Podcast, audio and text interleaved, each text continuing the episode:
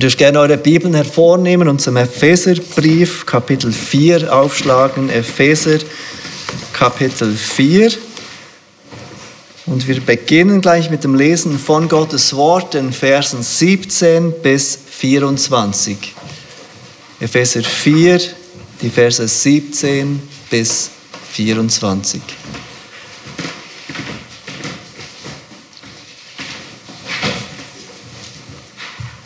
Dies sind die Worte des Apostels Paulus, inspiriert durch den Heiligen Geist.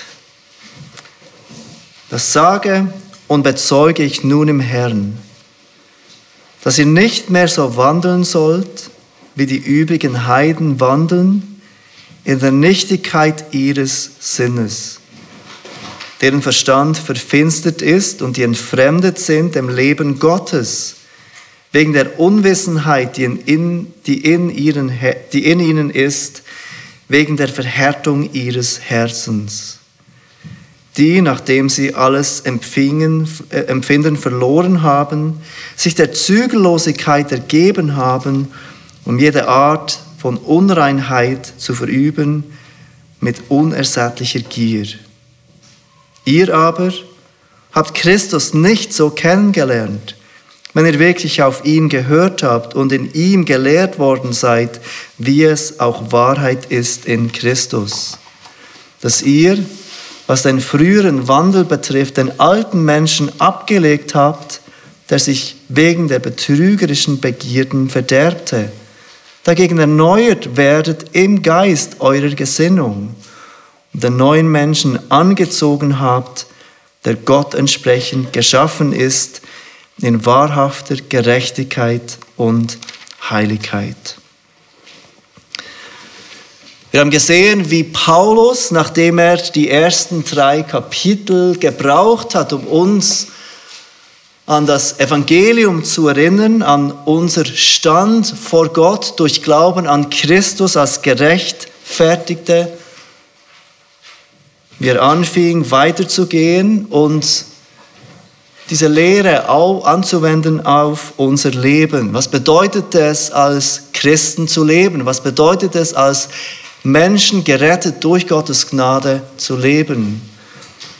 Und er hat angefangen in Kapitel 4 mit diesem Ruf, würdig zu wandeln und dann diesem Aufruf zur Einheit. Wir sollen als Gemeinde eins sein, wir sollen danach bestrebt sein, in Einheit als Gemeinde miteinander zu leben. Das Leben als Christen ist ein Leben, das man nicht alleine leben kann. Es ist ein Leben im Kontext der Gemeinde und da sind wir alle aufgefordert, für diese Einheit zu arbeiten. Jetzt geht er weiter und beschreibt diesen Ruf zur Reinheit, als Christen sind wir nicht nur aufgerufen, für die Einheit zu sorgen, sondern auch für die Reinheit der Gemeinde und für die Reinheit besonders in unserem eigenen Leben.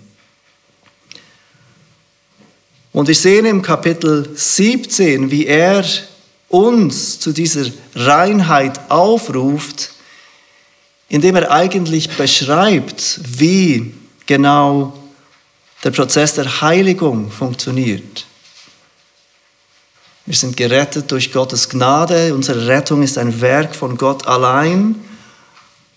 Wir sind vollkommen gerechtfertigt in dem Moment, wo wir glauben. Doch dann sind wir aufgerufen, mehr zu werden wie Christus, in dieser Gerechtigkeit, die unsere ist, zu wachsen. Die Bibel nennt das Heiligung. Und die Bibel lehrt, dass diese Heiligung ein Schritt für Schritt wachsen ist. Es gibt keine Heiligung in einem Moment, wo wir plötzlich irgendeine Wahrheit entdecken und dann sind wir geheiligt. Solche Lehren kommen immer wieder auf im Verlauf der Kirchengeschichte, aber sie sind unbiblisch. Die Heiligung ist etwas Progressives, etwas Schrittweises, und es ist etwas, wo wir als Christen gefordert sind.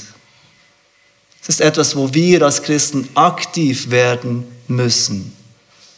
Nicht unabhängig und in unserer eigenen Kraft, nicht unabhängig von Gott, aber mit Gott, mit den Mitteln, die uns Gott gegeben hat. Und Paulus beschreibt diesen Prozess der Heiligung in diesen drei Versen. Und das sind die heutigen Punkte. Erstens, leg dein altes Leben ab. Leg dein altes Leben ab. Zweitens, werde erneuert in deinem Denken. Werde erneuert in deinem Denken. Und drittens, zieh dein neues Leben an. Bevor wir zu diesem ersten Punkt kommen, ist es wichtig zu sehen, dass Paulus anfängt im Vers 17 mit dieser Erinnerung, wer er ist und wer der ist, der uns diese Dinge schreibt. Er ist der Apostel, er hat sich so schon vorgestellt in diesem Brief und hier sagt er das sage und bezeuge ich nun im Herrn.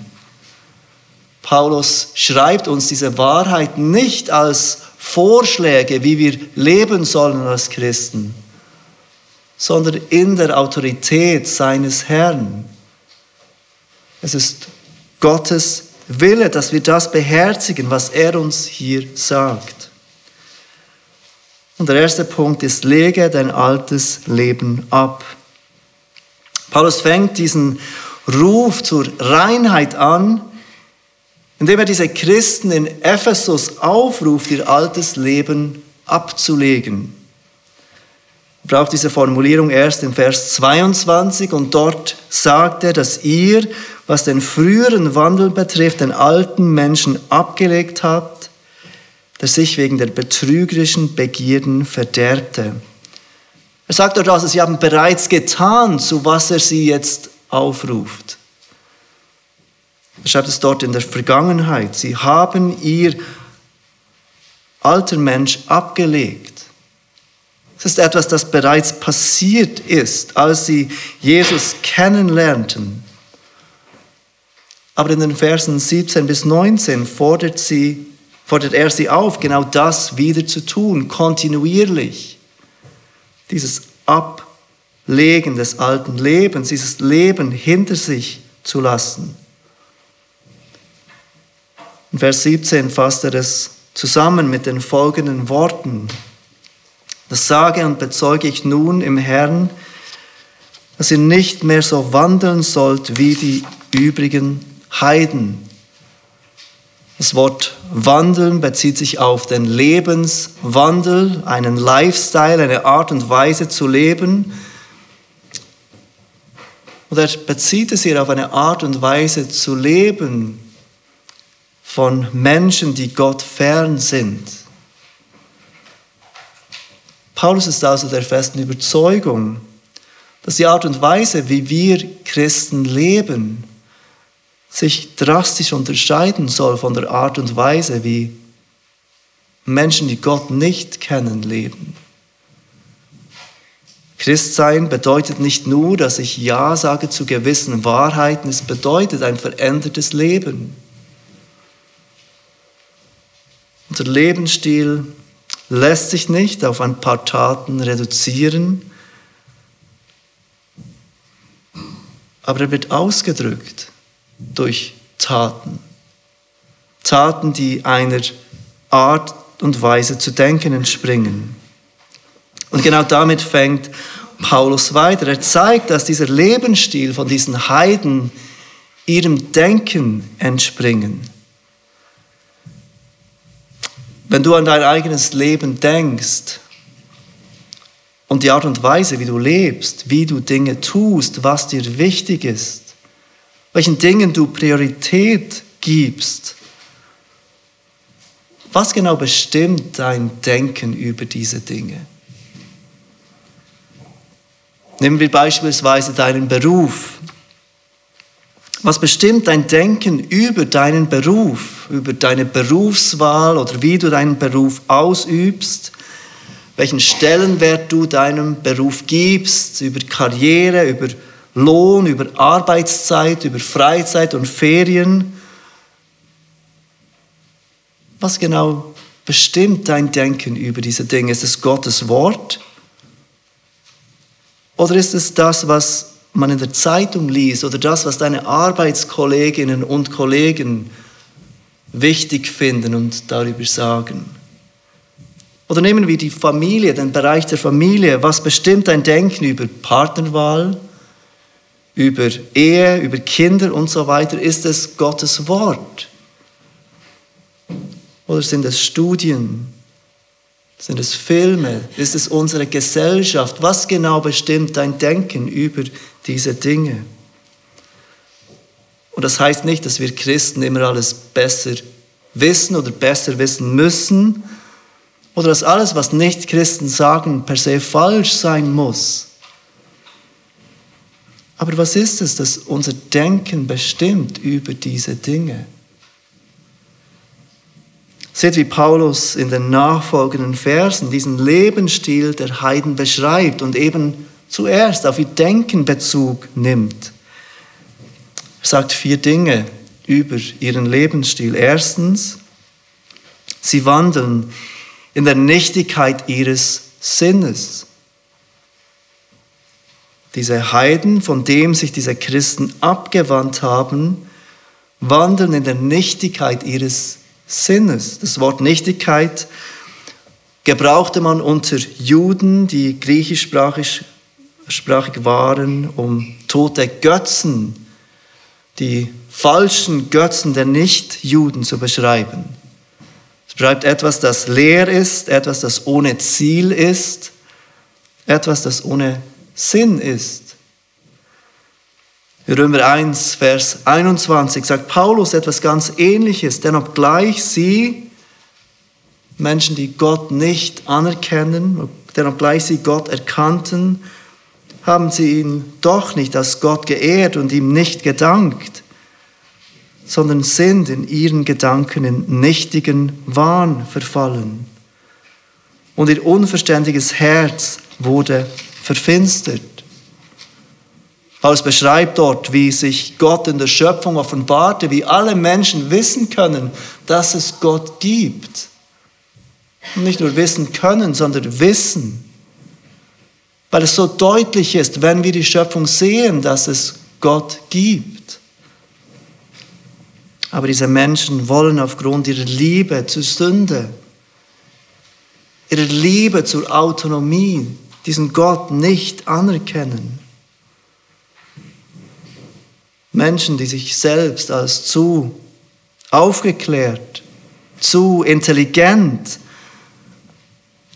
sehen, um an Gott zu glauben, zu fortschrittlich, um ihr Leben nach diesem einen Gott zu richten, beschreibt Paulus hier als Menschen, die in der Nichtigkeit ihres Sinnes wandeln. Sie verstehen die Dinge nicht richtig, sie verstehen die Welt nicht richtig. Das Wort, das in der Schlachter mit Sinn übersetzt ist, bezieht sich übrigens auf den Intellekt. Nicht auf irgendein Gefühl, sondern auf den Intellekt, das Verständnis. Zweitens beschreibt Paulus dieser Leute mit den Worten, ihr Verstand ist verfinstert. Und er sagt damit etwas ganz Ähnliches wie mit diesem, dieser Nichtigkeit ihres Sinnes. Denn auch hier geht es um das Denken der Menschen. Paulus sagt, dass der Verstand von denen Menschen, die Gott nicht anbeten, verfinstert ist. Das Denken ist dunkel. Sie denken nicht klar über ihr Leben, über Gott, über die Welt. Drittens sagt er, sie sind entfremdet dem Leben Gottes. Gemäß der Bibel kommt wahres, wirkliches Leben nur von Gott und es kommt nur in Verbindung mit diesem Gott, im Vertrauen auf diesen Gott. Diese Menschen, die Paulus hier beschreibt, kennen Gott nicht. Sie sind fern von diesem Gott. Und sie wollen ihn auch nicht als Gott anerkennen. Sie erfüllen, sie suchen Erfüllung in allen Dingen, außer in Gott selbst. Und sie jagen so nach einem Ziel, das sie niemals erreichen können, denn nichts kann ihnen Erfüllung bringen, als nur der wahre Gott der Bibel. Und die einzige Möglichkeit, wie du der Unwissenheit, die Paulus hier anspricht, begegnen kannst, ist, indem Gottes Wort in dich hineinkommt. Diese Menschen sind entfremdet dem Leben Gottes, sie kennen ihren Gott nicht. Und Paulus erwähnt diese Unwissenheit. Es hat damit zu tun, dass sie nicht wissen, dass sie nicht verstehen. Man hört oft in der Welt, dass man in sich hineingehen muss, um sich zu finden. Oder dass man in sich hineingehen muss, um Wahrheit zu finden. Manchmal hört man sogar, dass man in sich hineingehen muss, um Gott zu finden. Doch die Wahrheit ist, dass Gottes Offenbarung von außen zu uns kommen muss. Denn in uns selbst, wie Paulus hier zeigt, ist Unwissenheit und diese Menschen sind von Gott entfremdet wegen ihrer Unwissenheit. Wenn ihr schaut, dann sagt Paulus noch etwas Zweites, weshalb diese Menschen von Gott entfremdet sind. Erstens, die Unwissenheit ist das Problem und andererseits die Verhärtung ihrer Herzen. Ihre Herzen sind nicht bereit, Gottes Wahrheit zu hören, Gottes Wahrheit anzunehmen, Gottes Wahrheit zu glauben. Sie meinten, sie wüssten es besser. Sie meinten, sie seien weiter als diese Christen. Sie meinen, Gottes Wort ist veraltet. Oder sie meinen, wenn Gott zu ihnen reden will, dann kann er zu ihnen direkt reden. Nicht durch ein Buch, nicht durch die Bibel. So beschreibt Paulus diese Heiden als entfremdet dem Leben Gottes. Paulus beschreibt sie noch mit einem vierten Begriff. Sie haben sich der Zügellosigkeit ergeben. Nachdem Paulus in den ersten drei Dingen ihr Denken anspricht, die Art und Weise, wie sie denken, wie sie Dinge verstehen und wahrnehmen, erwähnt er jetzt als letzter Schritt ihr Verhalten. Ihr Verhalten, das aus diesem falschen Verstehen von sich und von der Welt herauskommt. Und er beschreibt, dass sie ein Leben der Zügellosigkeit leben. Seht, wie es Paulus formuliert im Vers 19. Die, nachdem sie alles Empfinden verloren haben, sich der Zügellosigkeit ergeben haben, um jede Art von Unreinheit zu verüben mit unersättlicher Gier. Diese Menschen haben alles Empfinden verloren, es bezieht sich auf ihr abgestumpftes Gewissen, das Gewissen, das Gott uns gegeben hat und uns eigentlich ein Wegweiser sein soll, wenn wir falsche Dinge tun, haben diese Menschen derart abgestumpft, dass es nichts mehr sagt, dass sie Dinge tun können, die Gott nicht ehren und sie fühlen sich gut dabei. Es ist interessant, wie Paulus diese Menschen beschreibt. Sie haben sich der Zügellosigkeit ergeben. Es zeigt, dass es nicht eigentlich ihre erste Wahl wäre. Viele der Menschen, dieser Menschen versuchen eigentlich ihr Leben zu verbessern, anders zu sein. Aber sie haben keine Kraft dazu, gebunden in der Sünde.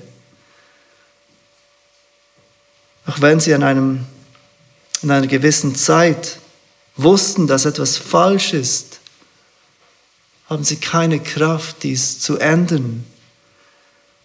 Und Paulus sagt, sie ergeben sich schlussendlich dieser Zügellosigkeit, dieser Drang in ihnen, diese Sucht nach Dingen, die Gott entehrt, diese starken Verlangen zur Sünde nehmen überhand und schlussendlich ergeben sie sich diese Zügellosigkeit, um jede Art von Unreinheit zu verüben mit unersättlicher Gier. John Stott sieht in dieser Beschreibung, dieser vierfachen Beschreibung von diesen Heiden, die der Apostel Paulus uns hier vor Augen führt, vier Phasen. Erstens, da ist die Sturheit dieser Menschen. Sie hören nicht auf Gott. Zweitens die Dunkelheit. Sie sehen Gott nicht. Drittens Tod oder Gericht. Menschen sind abgeschnitten von Leben, das von Gott kommt. Und viertens, dieser letzte Schritt, die Leichtfertigkeit. Menschen leben getrieben von ihren Lüsten. Und auch wenn in den Augen vieler Menschen dieses Leben in ihren Lüsten Freiheit bedeuten mag, wenn sie es als Freiheit wahrnehmen, zu tun, was sie auch immer möchten, beschreibt es die Bibel doch als ein Leben unter dem Gericht Gottes. Paulus beschreibt hier Menschen, Heiden, die nicht an den Gott der Bibel glauben. Und er beschreibt diese Menschen mit drastischen Worten. Wenn du heute hier bist oder zuhörst als jemand, der nicht Christ ist, dann ist es nicht meine Absicht, dich mit dieser Beschreibung persönlich zu beleidigen. Aber ich möchte dich herausfordern. Wie weißt du, dass dein Denken über die Welt, dass dein Denken über dein Leben, dass dein Denken über Gott richtig ist? Was bestimmt dein Denken über all diese Dinge? Ist es richtig, nur weil es dem entspricht, was die Mehrheit der Menschen heute glaubt? Ich glaube, wir alle sehen immer wieder, wenn wir die Geschichte anschauen, die Geschichte der Menschheit, dass sich Menschen durchaus irren können und oft irren, auch wenn fast alle Menschen das Gleiche glauben. Auch wenn die große Menge eine Idee unterstützt, kann sie trotzdem falsch sein. Und ich möchte dich herausfordern, dein Denken im Licht der Bibel zu beurteilen. Die Bibel lehrt, dass Menschen, alle Menschen, wir alle in Sünde gefallen sind. Dass wir in unserem Denken und unserem Handeln gegen unseren Schöpfer rebellieren dass dieser Schöpfer in seiner großen Liebe seinen Sohn, Jesus Christus, sandte. Dass dieser Jesus, vollkommener Mensch, vollkommener Gott, seinem Vater in allem gehorsam war. Dass er gekreuzigt wurde und dass er durch seinen Tod am Kreuz unsere Schuld auf sich nahm und dafür bezahlte. Dass Gott bestätigte, dass er das Opfer von Jesus annahm, indem er Jesus aus den Toten auferweckte. Und wenn du dich heute von deiner Sünde und deiner Rebellion gegen Gott abwendest und auf Jesus Christus vertraust, dann vergibt dir Gott all deine Schuld. Und er gibt dir Anrecht, ein Kind Gottes zu sein für alle Ewigkeit. Genau das ist es, was diese Christen in Ephesus getan haben. Genau das haben sie geglaubt. Und so haben sie den alten Menschen abgelegt, als sie zum Glauben an Jesus kamen. Doch während sie dies getan haben, ist dieses Ablegen des alten Menschen etwas, das wir immer wieder tun müssen. Und so ruft Gott dich und mich heute auf, in diesem ersten Punkt, leg dein altes Leben ab. Leg dein altes Leben ab. Kehre immer wieder um von diesen Gewohnheiten des alten Lebens Kehr nicht zurück zu diesen Gewohnheiten des Lebens, bevor du Gott kanntest. Kehr nicht zurück zu einem Leben, das dem entspricht, wie die Heiden leben. Leg dein altes Leben ab. Paulus geht weiter und er ruft uns auf zu etwas Zweitem. Leg dein altes Leben ab und zweitens werde erneuert in deinem Denken. Werde erneuert in deinem Denken. Dieser alte Mensch abzulegen ist der Anfang und dann muss es weitergehen, damit wir wachsen in Heiligung. Und bemerkt, dass Paulus all diese Dinge an Christen schreibt. Er fordert Christen auf, nicht mehr so zu wandeln wie die Menschen, die Gott nicht kennen. Und das zeigt uns ganz deutlich, dass der Apostel Paulus versteht, dass auch wenn wir persönlich glauben an Jesus und dadurch neues Leben haben, dass wir nicht automatisch unser Leben in Heiligkeit führen. Unser Leben ändert sich nicht automatisch, nur weil wir jetzt an Jesus glauben. Und so ruft er auf, diese alte Lebensweise zu verlassen und uns in unserem Denken erneuern zu lassen.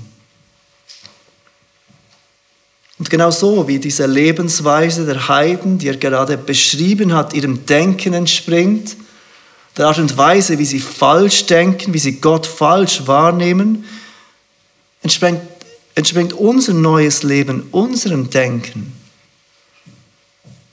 Und dieses Denken muss ständig erneuert werden anhand von Gottes Wahrheit. Es muss korrigiert werden anhand von Gottes Wort. Dieses Leben fängt an, indem wir Jesus Christus kennenlernen. Schaut euch Vers 20 und 21 noch einmal an. Ihr aber habt Christus nicht so kennengelernt. Wenn ihr wirklich auf ihn gehört habt und ihm, in ihm gelehrt worden seid, wie es auch Wahrheit ist in Christus. Was sagt Paulus mit diesen Worten? Paulus erinnert uns daran, dass dieses neue Leben als Christen nicht damit anfängt, dass wir lernen, gewisse Dinge nicht mehr zu tun und gleichzeitig gewisse Dinge zu tun. Es ist ganz wichtig, dass wir dies verstehen und dass wir dies klar kommunizieren, wenn wir mit Nichtchristen sprechen. Als Christen wollen wir lernen, gewisse Dinge nicht mehr zu tun. Nämlich alles, was Gott nicht ehrt. Und als Christen wollen wir lernen, gewisse Dinge zu tun, nämlich all das, was Gott ehrt. Aber dies ist nicht der Anfang von unserem Leben als Christen. Wenn wir Christen werden, dann ist etwas, das sich oft radikal ändert, unser Sonntag. Was tun wir an unserem Sonntag, nachdem wir Christen werden? Wir hören auf, am Sonntagmorgen aufzuschlafen. Wir hören auf, am Sonntagmorgen lange zu brunchen und in den Tag hineinzuleben. Wir hören auf, den Sonntag zu brauchen, um Velotouren zu machen und Wanderungen, die den ganzen Tag dauern. Fangen an, den Sonntag zu brauchen, um uns mit Gottes Volk gemeinsam zu versammeln, um Gott anzubeten. Wir fangen an, der Gemeinde zu dienen. Das ist es oft, was Nichtchristen wahrnehmen in unserem Leben. Du gehst jetzt jeden Sonntag in den Gottesdienst. Du kommst nicht mehr dorthin am Sonntagmorgen, du machst das nicht mehr mit am Sonntagmorgen. Denn Sonntag ist bestimmt vom Leben der Gemeinde. Doch uns ist bewusst, all das macht uns nicht zu Christen. Paulus macht deutlich, dass dieses neue Leben als Christen anfängt, wenn wir Christus kennenlernen.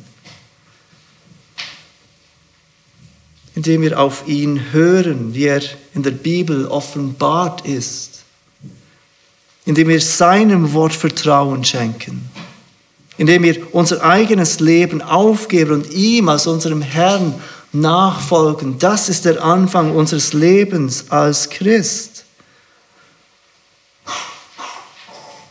Und nachdem wir Christus als unseren Herrn und Retter kennenlernen, beginnt unser Leben als Christ mit dieser progressiven, schrittweisen Heiligung. Paulus ruft uns diesen, diesen Versen in Erinnerung. Der Anfang ist, als sie Christus kennengelernt haben. Nachdem Paulus uns aufruft, unser altes Leben abzulegen, zeigt er, dass noch mehr zu diesem neuen Leben gehört, nämlich unser Denken verändern zu lassen. Und das beschreibt er in den Versen 22 und 23. Dass ihr, was den früheren Wandel betrifft, den alten Menschen abgelegt habt, der sich wegen der betrügerischen Begierden verderbt. Und dann sagt er dagegen, erneuert werden im Geist eurer Gesinnung dieser Geist der Gesinnung bezieht sich wieder auf den Intellekt. Der braucht hier das gleiche Wort wie in Vers 17, das dort mit Sinn übersetzt ist. Unser Denken soll erneuert werden. Wir lernen Christus kennen und danach muss sich unser Denken stückweise, schrittweise erneuern. Es muss korrigiert werden. Und bemerkt, wie Paulus es formuliert. Er sagt es nämlich passiv. Er sagt nicht, erneuert euer Denken, sondern werdet in eurem Denken erneuert. Und er zeigt uns so erneut, dass wir in diesem ganzen Prozess abhängig sind von Gott. Indem er uns dazu aufruft, zeigt er uns, dass wir Verantwortung haben. Es ist nicht so, dass Gott dies automatisch einfach tut, dass wir sagen können, ich mache nichts, Gott tut das. Paulus ruft uns auf, unser Denken erneuern zu lassen. Aber indem er es passiv ausdrückt, zeigt er, dass wir hier auf die Hilfe von Gott angewiesen sind. Dass es Gott ist, der unser Denken erneuert. Dass wir den Heiligen Geist brauchen. Und dieser braucht Gottes Wort, damit unser Denken erneuert wird. Wenn wir noch einmal zurückgehen zu diesem Beispiel des Sonntags. Durch das Beschäftigen mit der Bibel beginnen wir plötzlich zu verstehen als neue Christen, dass der Sonntag der Tag des Herrn ist.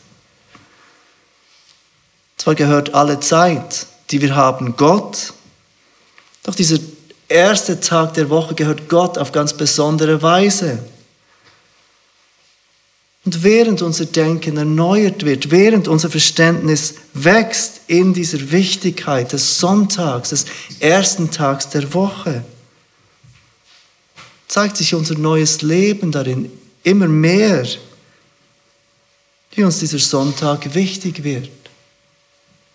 Wie wir diese Zusammenkunft mit der Gemeinde priorisieren, wie es uns wichtiger wird als alles andere, damit wir diesen Sonntag, den Tag des Herrn für Gott einsetzen. Paulus ruft uns also auf, unser altes Leben abzulegen, dann unser Denken erneuern zu lassen. Werdet erneuert in eurem Denken. Lass die Wahrheit der Bibel dein Denken korrigieren. Und dann sagt er zum Schluss, zieh dein neues Leben an. Zieh dein neues Leben an. Und Paulus braucht uns, braucht hier übrigens eine Metapher der Kleider. Wir ziehen etwas ab, wir legen etwas Neues an. Und damals wie heute waren Kleider eine Art Identität. Sie drückten aus, wer jemand ist. Und so gehört zu diesem Leben als Christen, dass wir ständig unser Denken ändern und dieses Denken sich dann zeigt in neuen Handlungen, in einem Leben, das immer mehr zur Ehre Gottes gelebt wird. Und wie beim Ablegen des alten Menschen formuliert Paulus auch dies, dieses Anziehen des neuen Menschen in der Vergangenheit. Diese Christen in Ephesus, sie haben bereits gemacht, was Paulus sagt. Sie haben das neue Leben bereits angezogen, als sie Christ wurden. Ihr Leben hat eine neue Richtung erhalten. Ihr Leben geht nicht mehr in die Richtung ihres alten Lebens. Sie folgen einem neuen Herrn. Ihr Leben wird nicht mehr bestimmt von diesen betrügerischen Begierden, sondern von diesem vertrauenswürdigen Herrn. Aber auch hier, Paulus beschreibt hier etwas, das ist diese Christen und wir als Christen kontinuierlich tun. Es genügt nicht nur, das Alte abzulegen, sündhafte Gewohnheiten abzulegen, aufhören, Dinge zu tun. Es genügt nicht nur, unser Denken zu verändern, verändern zu lassen. Unser Leben wird sich auch konkret durch sichtbare Früchte zeigen. Und wir sehen das im folgenden Abschnitt, wie Paulus ganz konkret wird, nachdem er jetzt etwas theoretisch ist. Wenn ihr weiterlest, ab Vers 25, dann beschreibt er dort, dass es nicht genügt, aufzuhören, zu lügen. Wir sollen auch bewusst die Wahrheit sprechen. Es genügt nicht nur, nicht mehr zu stehlen, wir sollen auch großzügig sein mit anderen. Es genügt nicht nur, keine bösen Worte zu sprechen, wir sollen auch lernen, alles, was wir sagen, zur Auferbauung der anderen zu sagen. Es genügt nicht nur aufzuhören, zu lästern, wir sollen auch gegeneinander freundlich und barmherzig sein. Wir werden das, so Gott will, in drei Wochen anschauen, wie Paulus dieses Ablegen des alten Menschen, dieses Neudenken und dieses Anlegen des neuen Menschen ganz konkret macht mit diesen Beispielen. Paulus ruft uns heute Morgen also auf, leg dein altes Leben ab, werde erneuert in deinem Denken und sieh dein neues Leben an. Ich möchte dich zum Schluss fragen, was ist es, was Gott dich aufruft abzulegen? Was in deinem alten Leben möchte Gott, dass du es ablegst? Wo musst du dein Denken anhand der Schrift korrigieren? Und was musst du in deinem Leben anziehen? Was ist es, das Gott dich aufruft abzulegen? Wo musst du dein Denken anhand der Schrift korrigieren? Und was musst du in deinem Leben anziehen? Paulus beschreibt uns in diesem Abschnitt unser altes Leben und er ruft uns auf zu diesem neuen Leben in Christus. Dieses neue Leben in Christus wurde möglich gemacht durch Jesus Christus, der sich hingab am Kreuz. Und genau das wollen wir jetzt miteinander feiern, indem wir gemeinsam das Abendmahl nehmen. Jesus, der Sohn Gottes, stirbt am Kreuz für unsere Sünden. Sein Leib wird gebrochen zur Vergebung von unserer Schuld. Sein Blut fließt, damit wir Frieden haben können mit Gott. Und er ruft jeden auf, umzukehren, auf ihn zu vertrauen. Und genau dieses Mal, dieses Abendmahl erinnert uns an diese Wahrheit, dass dieser Christus zurückkommen wird. Und dass wir in hoffnungsvoller Erwartung auf ihn warten dürfen.